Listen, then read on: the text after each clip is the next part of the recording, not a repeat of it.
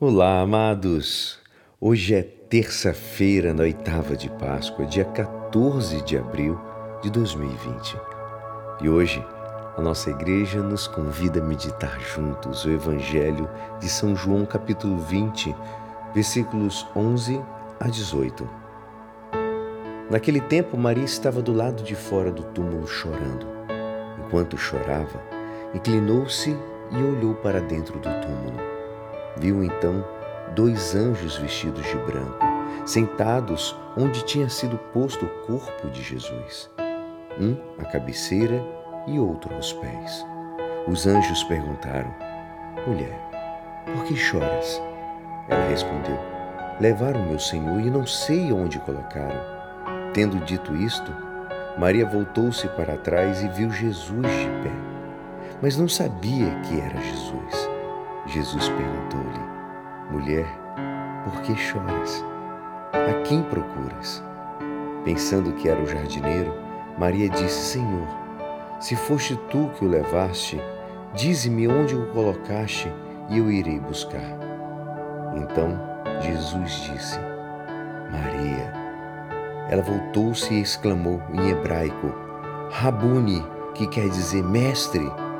Jesus disse: não me segures, ainda não subi para junto do Pai. Mas, mas vai dizer aos meus irmãos: Subo para junto do meu Pai e vosso Pai, meu Deus e vosso Deus. Então Maria Madalena foi anunciar aos discípulos: Eu vi o Senhor e contou o que Jesus tinha dito. Esta é a palavra da salvação. Amados, hoje na figura de Maria Madalena, podemos contemplar dois níveis de aceitação do nosso Salvador: o imperfeito, que é o primeiro, e o completo, que é o segundo. Desde o primeiro, Maria nos apresenta como uma sincera discípula de Jesus. Ela segue o Mestre de forma incomparável. Está poucos discípulos contemplaram a história tão carinhosos e leais como Madalena. No entanto, a boa notícia de hoje desta terça-feira da oitava de Páscoa supera infinitamente toda bondade ética e toda fé religiosa em um Jesus admirável, mas em um último termo, morto, que nos translada ao âmbito da fé no ressuscitado. Aquele Jesus que, em um primeiro momento, deixando-a no nível da fé imperfeita, se dirige a Madalena perguntando-lhe: Mulher, por que está chorando? E ela, ao qual, com os olhos míopes ainda, mas heroicamente ligada, crucificado por amor. Depois, quando lhe diz Maria, ela tem uma revelação completa desse Salvador.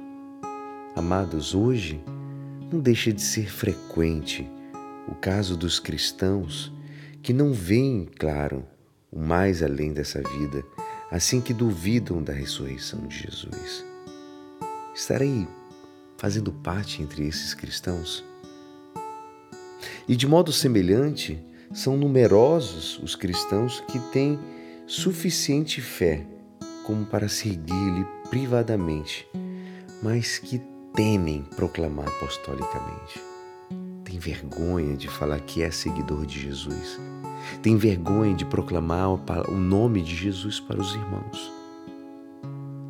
Será que a gente faz parte desse grupo?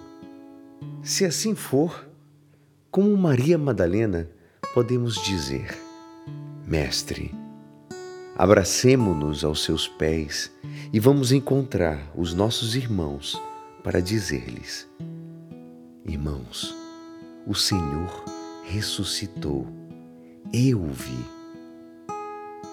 E é assim, esperançoso que esta palavra poderá te ajudar no dia de hoje que me despeço. Meu nome é Alisson Castro e até amanhã. Amém.